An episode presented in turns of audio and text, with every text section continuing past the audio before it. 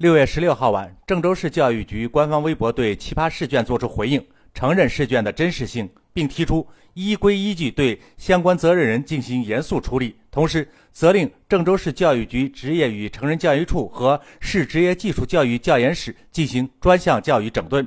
郑州市教育局称，本次专业考试主要有五所学校的二零一五级、二零一六级城轨专业学生参加。试卷的命题工作由市职业技术教育教研室委托参与测试学校的老师进行。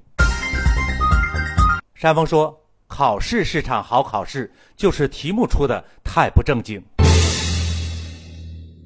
这样的题目堂而皇之的出在由市教育局下属的教研室组织的参与测试学校的老师出的试卷中，而且这是对五所学校的两个年级的学生进行的学业水平测试，这说明什么？”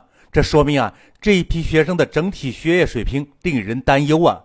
教研室出此下策，参与测试学校的老师这样明目张胆的送分，大概也是多年的经验总结。题目出难了，会有更多的学生过不了关。而且网上有人说了，送分即便如此明显，那也不能保证所有的学生就一定全能答对。这话虽然难听，但未必就不是事实呀。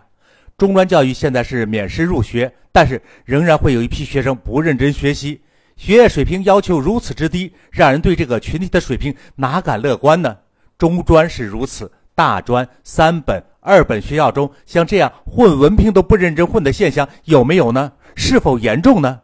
更让人不安的是，如此低水平考核出来的学生，是否就能就职于当地的轨道交通中的岗位了呢？所以啊。这些问题是出题老师感觉到的呢，还是出题老师造成的呢？处理出题老师就能解决这些问题吗？